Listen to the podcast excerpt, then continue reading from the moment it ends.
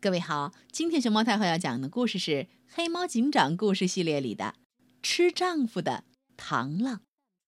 江苏凤凰美术出版社出版。关注微信公众号和荔枝电台“熊猫太后摆故事”，都可以收听到熊猫太后讲的故事。当当当当！这一天，螳螂姑娘正在玉米地里休息。突然，耳边传来一阵嘎吱嘎吱的声音。螳螂姑娘抬头一看，呀，不好，是搬仓鼠一只耳在偷吃玉米。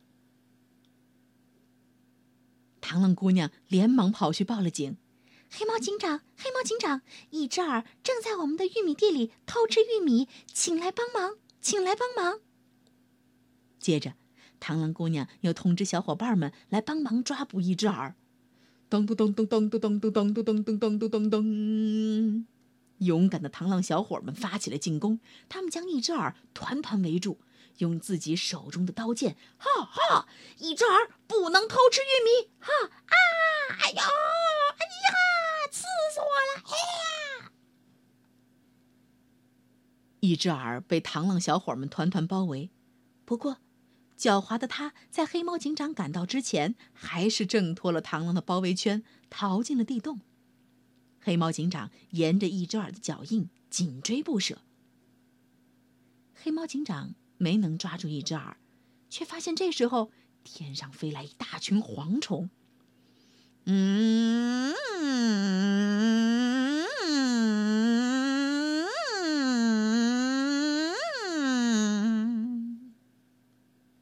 蝗虫席卷而来，这下子玉米地可遭了殃。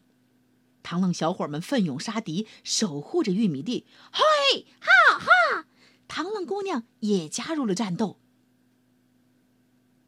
可是蝗虫实在是太多太凶猛了，螳螂姑娘和小伙们很快就招架不住了。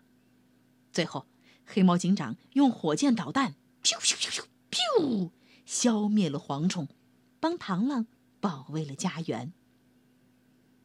经过蝗虫一战，螳螂姑娘和一位勇敢的螳螂小伙儿相爱了。这个宁静的夜晚，螳螂小伙儿弹着吉他，唱着情歌。螳螂姑娘在夜空里听得入了迷。过了一些日子，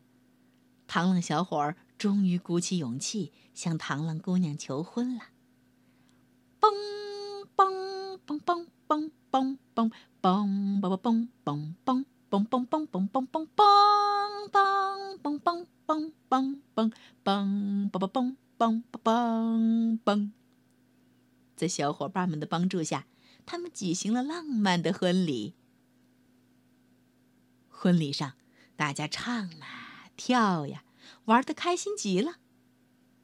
当天晚上，一只耳肚子饿得咕咕叫，他偷偷溜进了螳螂夫妇的新房，把桌上的蛋糕吃了个精光。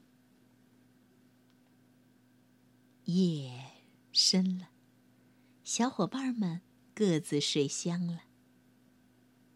忽然。新房里传来一声惨叫：“啊！新郎被杀死了。”黑猫警长接到电话，带着白猫警士、黄猫班长匆匆赶来。他们在地上发现了新郎的衣物和一只耳的脚印，就把螳螂姑娘带去警察局询问情况。梆梆梆梆！黑猫警长左看右看。发现了一个疑点：为什么螳螂小伙的尸体上有锯齿印呢？黑猫警长赶忙将尸体送去化验，又仔细翻阅了螳螂家族的生活史。黑猫警长了解事情的真相后，立刻召开电视大会审判螳螂姑娘。螳螂姑娘，你丈夫是被你吃掉的吗？啊！螳螂姑娘怎么会吃了她的丈夫？螳螂姑娘悲伤的抱着双手，回答道：“是的，是我吃掉了我的丈夫。”螳螂姑娘将自己吃掉丈夫的经过告诉了大家。原来，螳螂姑娘们结婚后要吃掉丈夫，才能获得更多的营养，生下健康的宝宝。说完，满脸泪痕的螳螂姑娘拿出了丈夫写的遗书：“亲爱的，你把我吃了吧。只有你把我吃了，我们才能有健康的宝宝来到这个世界上。我相信。”你会代替我，照顾好他们的。哦，我爱你，亲爱的。大伙听了这封遗书，都感到十分难过。螳螂姑娘忍不住又开始流起了眼泪。黑猫警长对大家宣布，不再追究螳螂姑娘的刑事责任。